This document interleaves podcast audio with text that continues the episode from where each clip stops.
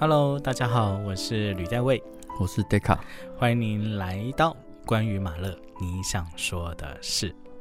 我们今天要进入到马勒交响曲创作的后半段，也就是第六号交响曲。但事实上，也是我们常常会聊到，就是在马勒中期交响曲当中的第二首曲子。哈，我们常会说马勒的交响曲会被分成一到四是一组嘛，然后五六七一组，八九大地之歌好像又又一组这样子。，Teca 你怎么看这个分歧？你觉得是有道理的吗？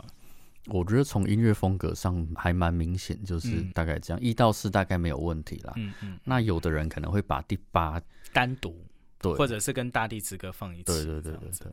对，我觉得其实也蛮妙，就是说我们常常讲作曲家的这个，好像创作生涯有所谓的早中晚期嘛。嗯。但是这个早中晚期其实并不适用于对，因为他每一首都太太强大了。对，就是就是说，我们第一集我们就讲，就说很少有作曲家是第一号发交响曲一发表，他就是站在一个顶点的位置，是就是他把真的是把全副心力，就是不浪费时间，然后把心力都全部灌注在他的这交响曲里。而且你有没有发现一件事哦？马勒对于自己的创作自信心非常的强大。对。对对，我我觉得这一点也是我们很少在一个作曲家身上可以看到，也就是我想要去佐证说，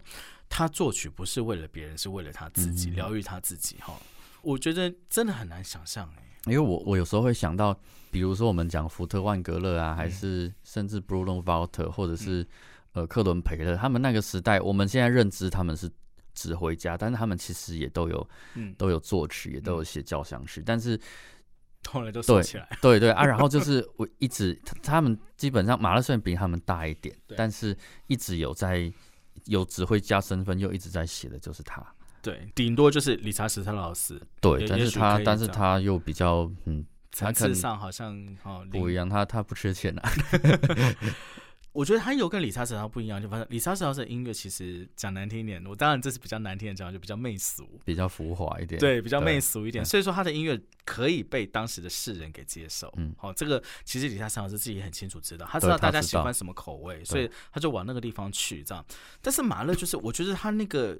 坚定的信心难以想象，是他的作品十之八九首演都是有问题的，就不论是乐团没准备好，还是说他。当时的乐评观众不领情，这样子，就是十之八九他的首演都有问题，可是他却极少因为首演的失败而去改动他的作品，甚至是几乎甚至像布拉姆斯有的时候可能干脆销毁了这样子，他没有，他好像就是清楚知道说我的作品就等在那里。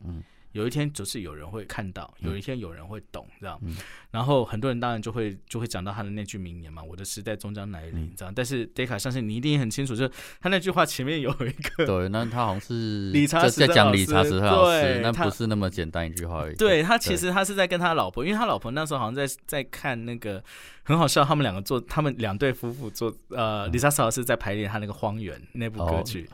然后宝琳娜跟艾玛跟马勒坐在包厢里看，然后艾玛她就一直看到宝琳娜，她就觉得宝琳这个女人很粗俗，她就觉得怎么可以对着老公这样子颐指气使这样子，河东狮吼。对对对，然后呢，那个艾玛就底下就说，她觉得我觉得李莎老师很糟啊，一一点就跟你差太多了，然后。马勒就说：“对，你说对了。然后你知道他的时代，当他时代过去的时候，我的时代就会来了。这样，所以你可以知道说，他们两两对夫妇，甚至是马勒跟李斯老师两个人，其实他们在内心其实很清楚，都知道彼此对方的斤两在哪里，而且就是他们琢磨，就是对于音乐上他们的贡献跟焦点在什么地方。那马勒就是真的很有信心呢。我难以想象他那个强大的信心究竟怎么来的，所以我只能够为他找到一个解答，就是说他真的写音乐是为了他自己而写。如果他今天是为了像贝多芬一样说，哎，我为了要发扬人类，就提升艺术价值哦，或者是我要给这个人世间留下什么东西的话，或者是像布拉姆斯这样，就是说，哎，我我我很在意别人对我的看法的时候，他一定会涂涂改改，他一定会有很多的要去妥协这个世道。然后马勒斯也不怕别人。就是他不怕让人家知道说他一直在改，一直在改，也要求指挥家要视情况改。对，你知道他最没有信心的交响曲是哪一首吗？是第五号。哎，他第五号一直改到他第八号发表之后，也就是改到他快过世之前，他都还在改他的第五号。哎，可是你看，就是但是你不管怎么改，你就知道说他的音乐风格永远不会变。嗯，纵使你不懂我，你你不了解我，但是我还是这样子写，依然故我。我还是写我想写的东西，这样子。我觉得其实大家聆听马勒，真的其实可以从很多不同的面向哈去聆听他，不见得说真的我我们所讲的你就要照单全收，或者说哎、我们讲的才是对的。我觉得绝对不是这个样子。对就是说，其实大家在聆听的时候，一定会有你自己的见解跟想法。我们也很期待，就像我跟 Data，我我们刚刚也在讨论说，我们也觉得说，我很希望就是说大家都能够建立起自己的品味。嗯，哦，就是包含在音乐的内容，或者是说你对于这个诠释的版本，你究竟是喜欢与否，或者你觉得他不喜欢你的地方在哪里？是否你自己可以理出一套属于你自己的经验法则？嗯，我觉得这样子对于你在之后在聆听音乐的时候，其实都会有很大的帮助。对，讲到这个，我就会想到，因为刚好今天讲到第六号，他的创作背景其实，嗯呃，我们会想到说马勒是跟死亡的关系，然后嗯但是又会想说，他创作第六号的时候其实是快乐的，最幸福的日子，对对对，那这就会让我想到说，其实我也是后来的感想啊。不论说后世的学者怎么研究，还是说有什么理论怎么告诉我们说马勒的如何分析马勒的心理状况到底如何如何，但是。呃，他的音乐其实都除了他自己的人生之外，也离不开他当时所处的文化、政治背景，还有当时的嗯流行的嗯。艺术等等这些，或者是一些新的美学概念产生的冲击，然后激是。出的火花。而且还有他很重要一点，我觉得就是他同时作为当时应该算是最杰出的指挥家的身份跟作曲家的身份，这些都是息息的相关，所以。并不一定要说把他一定要定义成他就是个怎样多悲苦的人，不不一定要从这样子去切入。对，而且其实你要知道，他站上维也纳歌剧院总监的位置之后，他的人生就是在那个高峰。嗯，纵使他一直不断的抱怨他的工作环境有多么差，他要每天在这些恶魔当中挣扎求生存，你不能否认，他接下来娶的是维也纳第一美女。嗯，他接下来他生了两个这么可爱的女儿。嗯，他走在路上，所有人是要跟他行礼打招呼的，嗯所有人认为他是就是整个音乐圈权力中心的人物。对，所以他其实，甚至他接触到的，不论是艺术，不论是文学，不论是所有的艺文表演相关的，他都是最顶尖的，他是拥有最丰厚资源的人。对，所以你真的想要说他的音乐，你要去给他扣一顶帽子，说啊，马勒这个人一生很悲苦很惨，其实真的不尽然。对，对，所以如果这样，也许人会说，那他干嘛？那他他是故意的吗？还是他在那边就是为赋新词嘛？但是也不是，嗯我觉得他就是有一个心理的结，他一直打不开的，包含那个宿命论。嗯无可救药的宿命论，在第六号交响曲里面，究竟他有没有这种宿命论？我我们其实不见得能够真的从艾玛的论述里面去感知到，因为艾玛我们知道他的回忆录其实基本上三分之二以上都是有问题的，这样。可是我们却可以从马勒的音乐里面真的去参透到说，包含他说到那个。第四乐章的那个三下木锤的那个东西，包含他所写的，在第一乐章他所写的艾玛主题的那些的那些变化等等，你真的不难去了解到，马勒其实对于他的音乐，他还是有非常非常高的一个期望。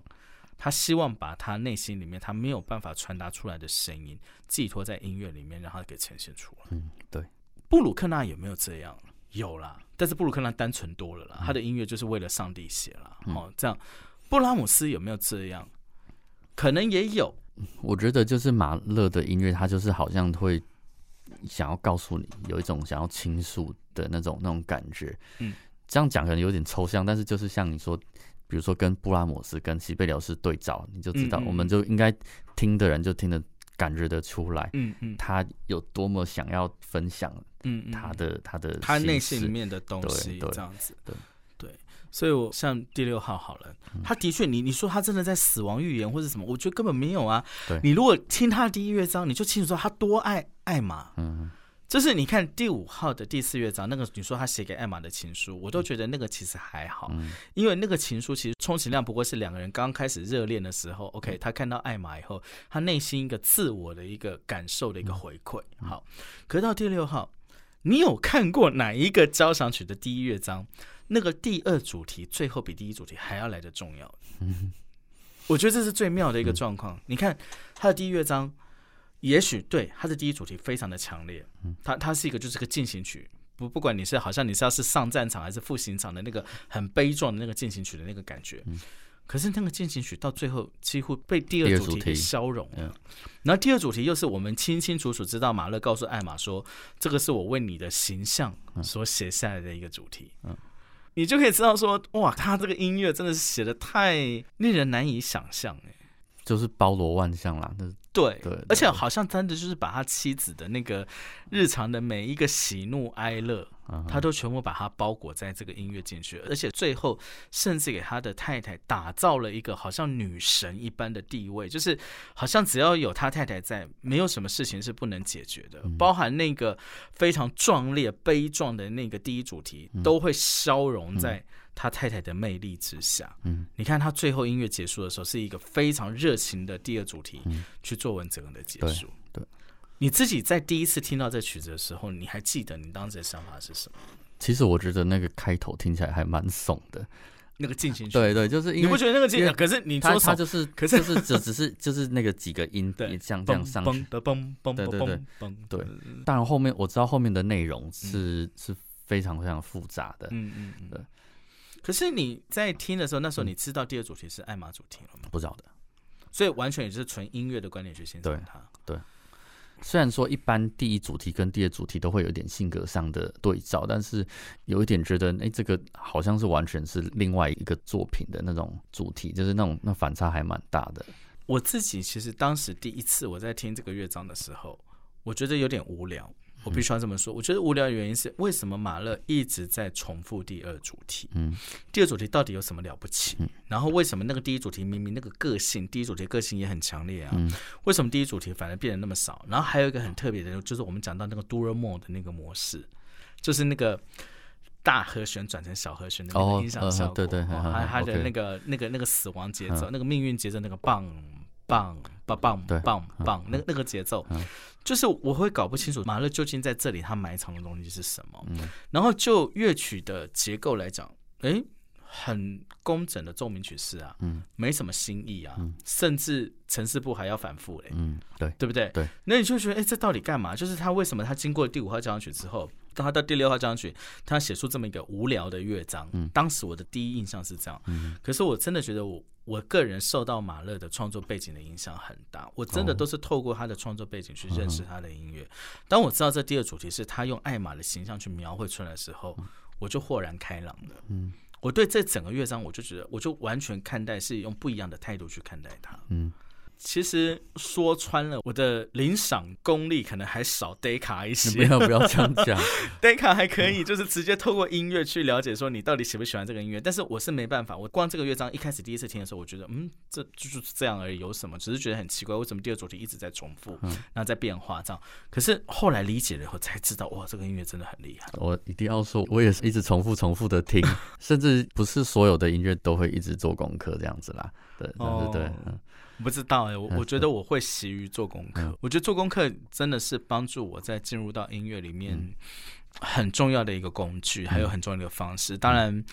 我们还是会很多人会说，你听音乐为什么要这么累？嗯，对，你就光听就好了嘛，你喜欢就是喜欢，不喜欢就是不喜欢。可是就我自己的个性而言，我会觉得说，我既然花了这么多时间在这个曲子上，对我应该要对他负责任，或者说我应该就是。要至少要理解他在干嘛。如果我今天真的不喜欢，我也要知道我为什么不喜欢。对，我觉得这是对我啦，我自己要求而言，我觉得这是一个聆听音乐的。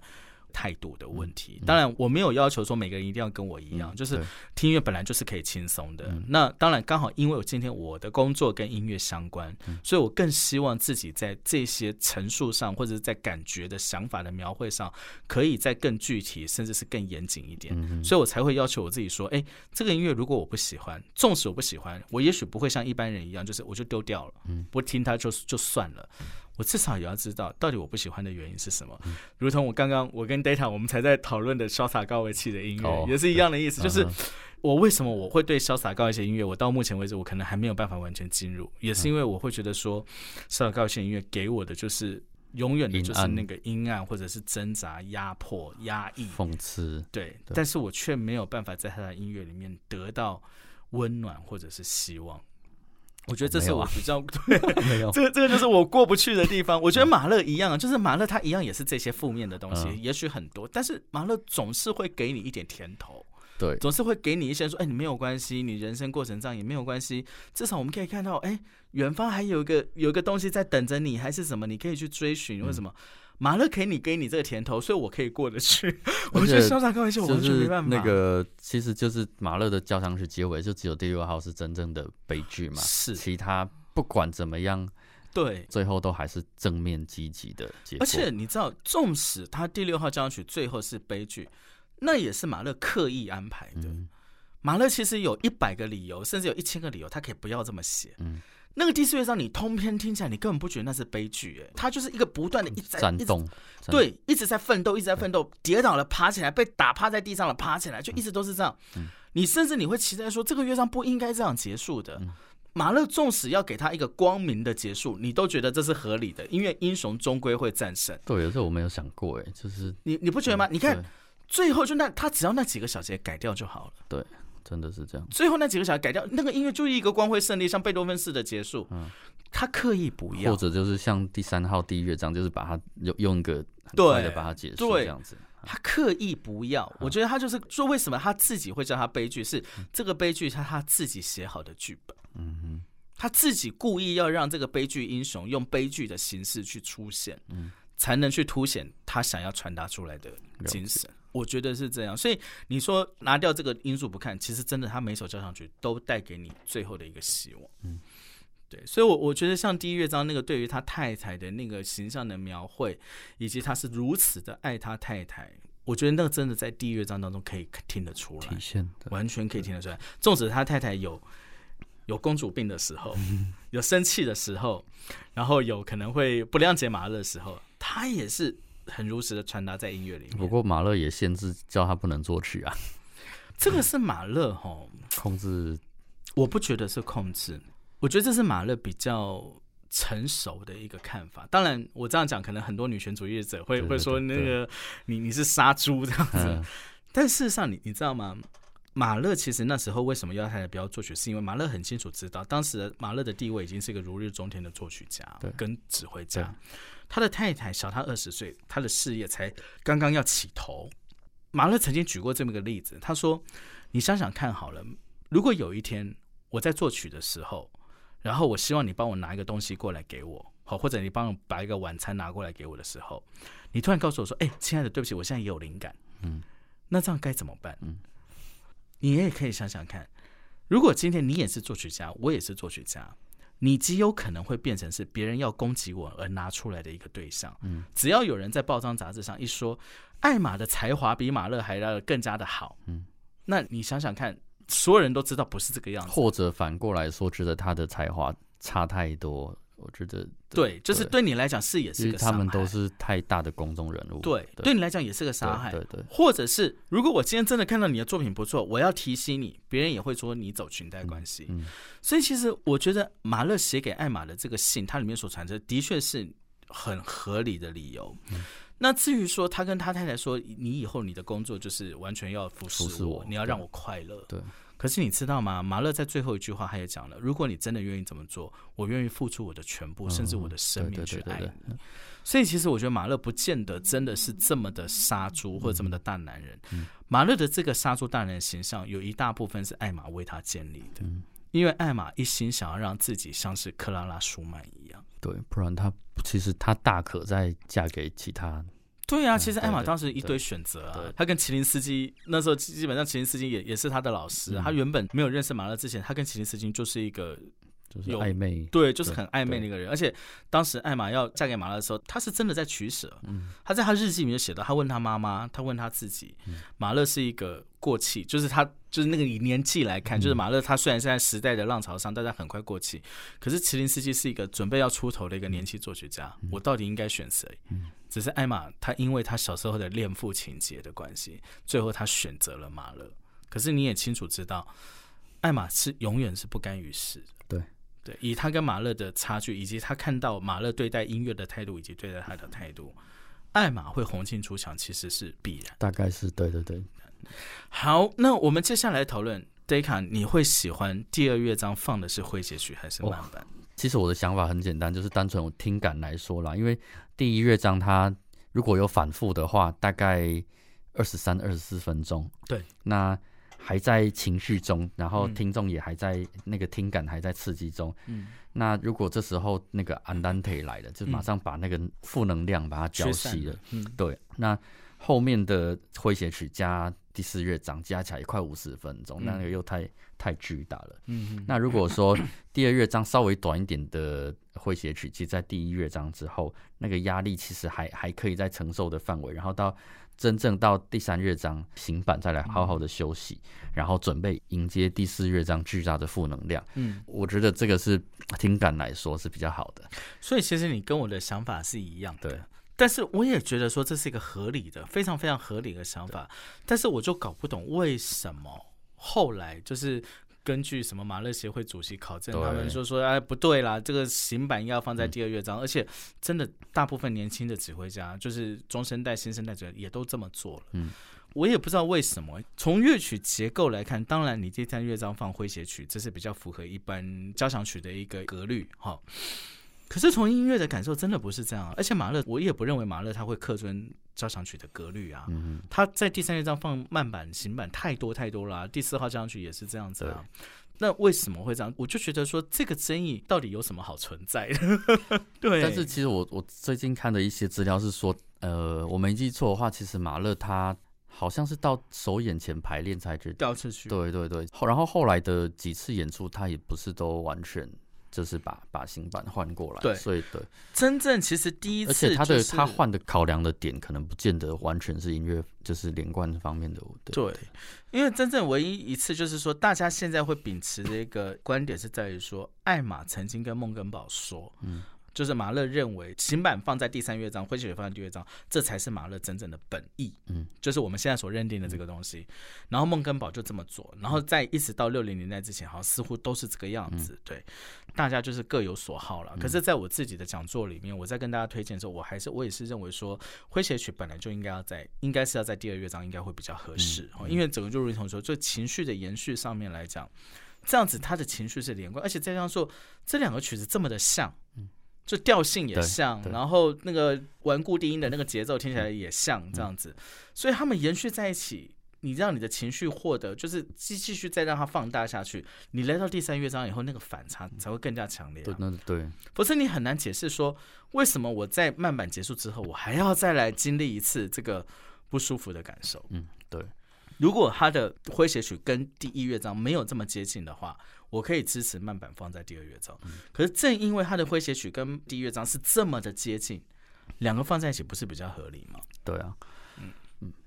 可是同样的道理，对我来讲，诙谐曲是我目前来讲，我也觉得是比较难进入的，因为中间的那个段落，艾玛说那个是两个小朋友在那边沙滩上玩耍的那个段落，可是我觉得那个段落超难。而且很怪，而且那个地方马勒自己写 old fashion，就是好像就是有一点点要挖苦的那种感觉。可是你知道那个演奏真的很难，他写了一个四加三，就是说它是一个三八拍，有四八拍，有三八拍，有四八拍这样。然后我们的我们的感觉的那个韵律应该是三加四加三加四这样，可是演奏起来它的韵律却是放在四加三加四加的，我不知道他到底在整谁还是怎么样。你回去看到总谱会觉得非常再回去翻一下，就他整个韵律是倒错的。拍号上写的是四加三，我不知道是三加四、四加三了哈，就就四加三、四加三，但是演奏起来的重音却是三加四、三加四，然后中间一段像沙乐美的音乐，沙乐，你说哒滴哒噔，哒哒滴哒叮，哦，哒滴哒哒噔噔噔噔噔那段音乐，那也很巧妙，所以我觉得这个诙谐曲基本上其实还是有很多马勒想讲的话。我是刚好有看到说马勒协会的期刊有一篇，他是讲到说。他跟曼弗雷德的关联，他说第六号是不是马勒的曼弗雷德？嗯，对，为什么？其实没有马勒跟拜伦他这首诗的直接的证据，但是有很多位学者提出跟第六号之间的关系。嗯，哦，因为一方面就是马勒他指挥家，他有指挥过舒曼的那首序曲嘛，然后他有去改那个管弦乐那个配器，是对，然后他也指挥过柴可夫斯基的曼弗雷德交响曲。那包括他在呃这首交响曲在维也纳的首演，那事实上第一乐章有一个乐句，它其实就是引用舒曼的序曲里面的乐句，主旋律是引用舒曼，然后伴奏就是低音，刚好是李斯特第一号钢琴协奏曲的的开头那边。另外就是说，它这个第六号交响曲的四个乐章的结构刚好也跟柴可夫斯基的那首曼弗雷的交响曲很像，就是一样是四个乐章，然后柴可夫斯基也是把。慢板比较田园风的慢板放在第三，嗯，对啊，是马勒一开始也是这样子嘛，嗯，都都是把它放在两个狂暴的乐章之后，对对。另外有一点是，这个学者是有提到，他有一次在指挥维也纳爱乐的音乐会中，他把他指挥柴可夫斯基的曼弗雷的交响曲跟孟德尔颂的苏格兰交响曲，那孟德尔颂这一首也是把诙谐曲放在第二乐章，然后慢板放在第三乐章。这样子，然后最后一个就是在柴可夫斯基这首的第三乐章有一个带有附点的节奏，而且是一直重复那节奏。在马勒他的第四乐章也是大量的运用，大量的对，所以当然没有直接的关联，但是其实可以稍微连接起来。这个就是那个啦，我们常常讲，这个就是音乐学者要混饭吃的 必要的研究。就是我之所以要成为一个音乐学者，我必须要找出这些东西来，我才有我才有东西可以发表这样子。但也有趣啦，对。但是我我相信马勒当然还是有他自己的想法啦。那可以找到说他跟曼弗雷德的中间的关联，我觉得也是很很好的一个。观察那。但是我个人认为啦，就是说马勒以他自己的状态啊，就是说他有这么多的朋友，他有爱玛，他的书信是这么的频繁，尤其他又是这么一个，就是他不会隐藏他自己的人，这样。他如果他在创作上他有任何的想法或者什么，他应该多多少少都能够透露的出来，他的灵感来源来自哪里，或者他想要写些什么东西这样。所以至于说是不是真的跟曼弗雷德他真的受他影响，也许我们用比较客观的说法是，可能马马勒他自己没有意识到。对对，但是他但是他被影响到，对，无意间是这样，对，可能他是被影响到。那再来，我们讲到第三乐章的这个慢板，我觉得那也是我个人非常非常喜爱。这个就是我当初喜欢上这个第六号交响曲的这个乐章。我觉得这才是写给他太太的情书。呃，我的感觉完全的，我完全同意。对，我觉得第五号那个是不算。我觉得第五号不算，我觉得这个第三乐章才是真正他跟他太太在日常生活柴米油盐酱醋茶所有的喜怒哀乐全部都写在这里面了。呃，对，真的就是最，我觉得甚至可以说一样是慢板，但是它跟第四号的慢板那不一样，它这个就是最深情款款吧。你说如果第五号的那个小慢板。好像没有那么从心底发出那种感觉，嗯嗯嗯嗯而且他也同样的，就是说他在大小调的转换上，戴卡应该也发现，说从第六号交响曲开始起，马勒开始游走在大小的调性，变得非常非常的频繁，而且这样的频繁延续到第七号。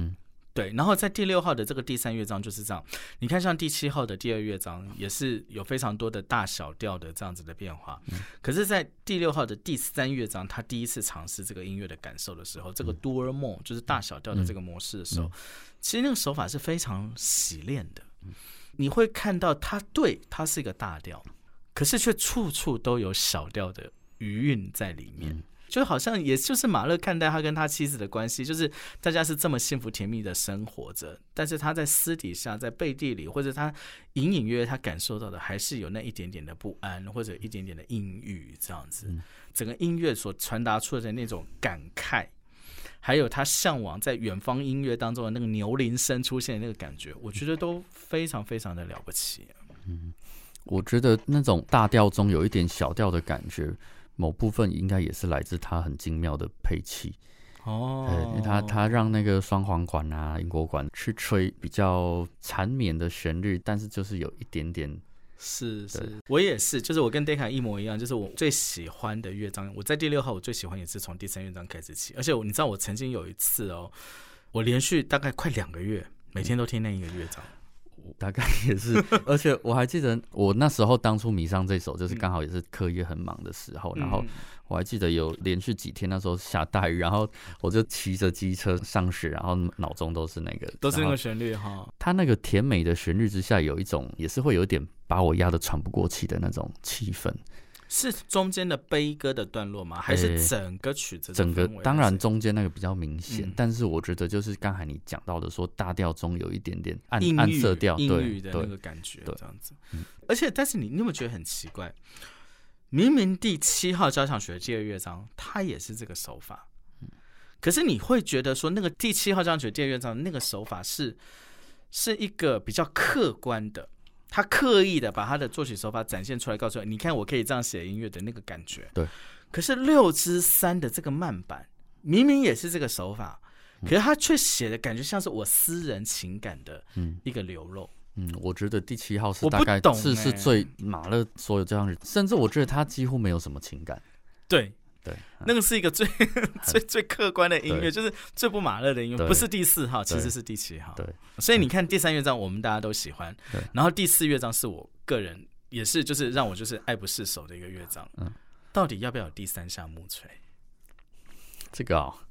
哎、上次好像有一次是那个吕少佳指挥的，嗯，对他好像有用，他有用。对，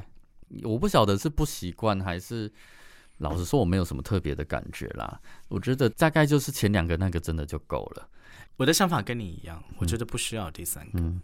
因为我我听过那个 Zander 的那那个哦那个 Benjamin 那个 Zander 对对 Zander 的那个指挥，还有他不是出了一个有第三下跟对对对然后 Bernstein 的那个维也纳的那个录影嗯也是有第三下，嗯可是我真的觉得第三下真的可以不用了。我觉得光是从音乐的感受，还有最后马勒所安排的那一段铜管的挽歌，嗯它其实已经说明了一切了。嗯就是那一下，其实你再垂下去，我觉得也没什么意义了啦。嗯就是你光从铜管真的是有点多余了。对你光从通关挽歌，你就已经知道说这个英雄大概下场是什么了，嗯这样。反而是那个第一下跟第二下，那个是清楚的，就是、那个真的是砸在心里的。对，那真的就是把你硬生生这边砸在头上，这样打下来。嗯可是除了那个之外，整个乐章你看到的其实是正面的力量。对，就是战斗，然后正面积极。对，对，就是虽然说会好像一直掉进一个一个的漩涡，但是其实不全然的那么悲剧啦。对，对，而且其实听到一些精彩版本的，我觉得真的是超刺激的，像像好冒哦冒冒险之旅这样。对，而且就是这个英雄就骑着马，就是前面不管有多少的敌军，我就是谁来我都是以一挡百这样子的感觉，然后奋起的那样子的一个音乐，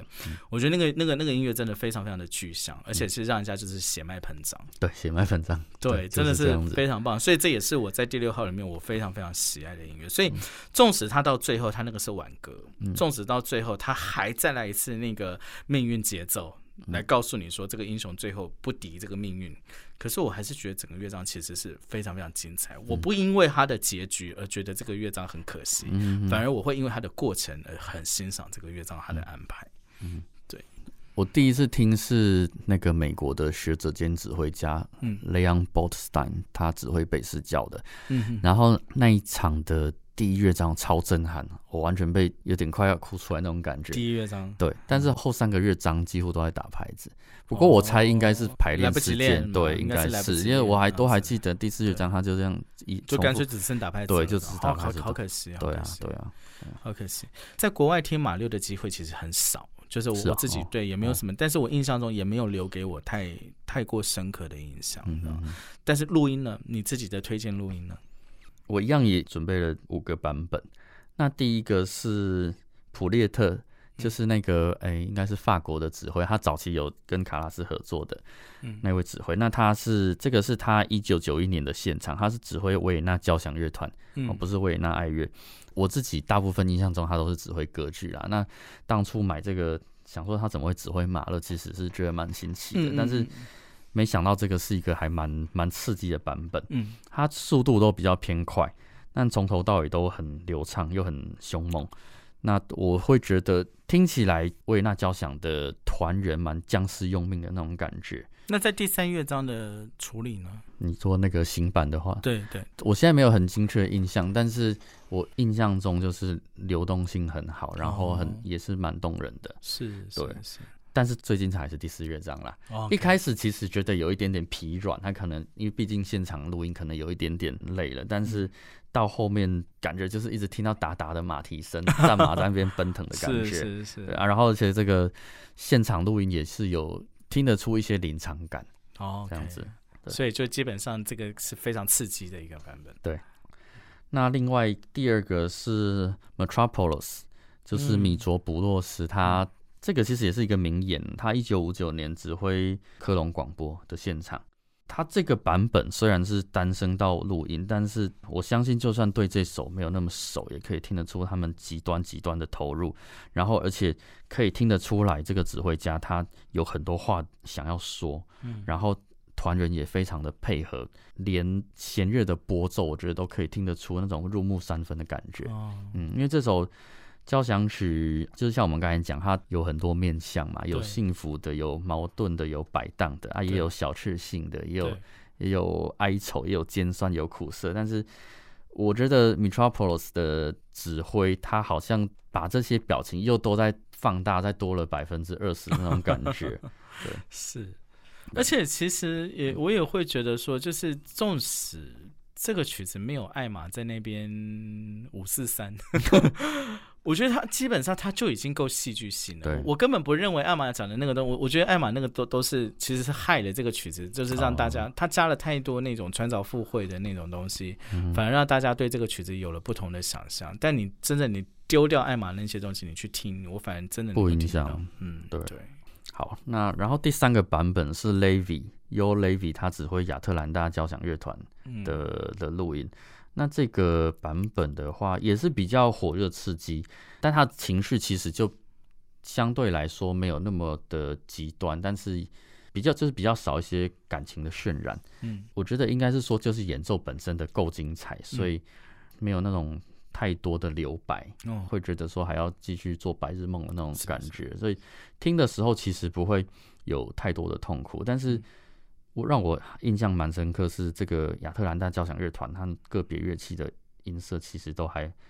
蛮美的，然后那个合奏能力其实也是下下叫。哇呃啊，那那个指挥的诠释，我我会想到是苍劲有力这样子。苍劲有力。对，嗯，就，OK，听完会有点觉得脑中好像有留下一声弹孔。那 Deka 真的很厉害。你要听你讲的每一个版本，都让我很想听。那第四个版本是 David Zimmerman，他指挥苏黎世市政厅交响乐团。对，那其实这个我版本我会留下印象，其实我自己也是有点意外的，嗯因为他想到他的贝多芬啊、舒曼其实都是比较偏轻快的，对，对，但是他他真的从第一乐章一开始就是很虎虎生风，嗯。然后到中中段的时候，就是有牛铃啊，有中对。琴那个段落的时候，速度有稍微比较放慢，感觉得出他非常小心翼翼的在营造那个气氛。哦，嗯。行版的那个乐章的话，它的步伐稍微比较中庸一点，但是一样有流动感，而且庄严中又有一种该有的美感都有。嗯，对。嗯因为他是把行版乐章放在第二，然后哦它放对对对，然后写那个会写曲放在第三，但是你会因为这样是自己跳换顺序所以，就我这我刚才就想说，其实 CD 我们听 CD 好处就是可以放，但是其实我觉得他他这个版本我不晓得他是不是刻意的啦，但嗯。是它的诙谐曲的乐章虽然说速度放比较慢，但是接到第四乐章的时候，开头好像刻意营造的比较没有那么恐怖，所以其哦，实真的啊、情绪上连接的还蛮衔接的，就是他从会诙谐曲连接到第四乐章的情绪，他是 OK 的。对对对对对。那最后一个是布列兹的，布列兹为什么？对，布列兹只有只会维也纳乐，嗯。对，就是其实以刻板印象来说，布列兹他的极度冷静，而且这首交响曲有那么复杂的情感，嗯，甚至可以说是最悲苦的。我应该其实不太会想到布列兹，但是听第三、第四次，我自己想到的解释是说，可能因为他的交响曲里面音乐的情感已经非常非常丰富了，那嗯。布列兹的冷静精准，刚好做出非常漂亮的诠释，嗯。而且他的冷静并不是说完全无动于衷。嗯。那音乐里面的气势啊、情感起落啊，这些丰富的配器啊，还有很壮大的音响，都没有说因为他的理智冷静而减低那个力道还有亮度。哦，嗯，而且刚好这个录音，我觉得维也纳爱乐在这个录音中音色真的是非常非常的美。是因为伯恩斯坦它的确一样是吃维也纳爱乐，但是听起来就是比较野一点啊，像像一头巨兽的，对伯恩斯坦一向的，他会有点那样的感觉，有点像驱使巨兽的感觉，然后听的时候感觉好像伯恩斯坦的挥汗如如雨那样子。对，但那布列兹他反过来就是好像在告诉我们说，他一样他一样用专注，但是他可以指挥出一个井然有序，然后情感很节制，但是你还是可以获得感动的马勒第六。其实我我还是觉得说马勒五六七这三首曲子在演奏技术难度上都很高，嗯尤其后面六七这两首真的是对乐团来讲，不论是铜管，不论是弦乐，或者是任何一个声部，它都是考验。嗯，那本身就演奏技术来讲就是这么要求了，那你又要整个乐团要能够合在一起，然后要能够福音于指挥的诠释。嗯我觉得那真的很难，因为如果你没有弄好的话，就是变成如 Data 你说的，就是只会最后只是变打拍子，嗯，就是打你能合在一起就偷笑了这样。可是你在这样情况之下，你还能够演出到一个很好的水准，我觉得那真的是非常非常不简单，而且也是很珍贵的嗯状态。这样，对我觉得第六号个人而言，我就我个人而言，我如果是马勒九手交响曲，我最爱的其实是第六号。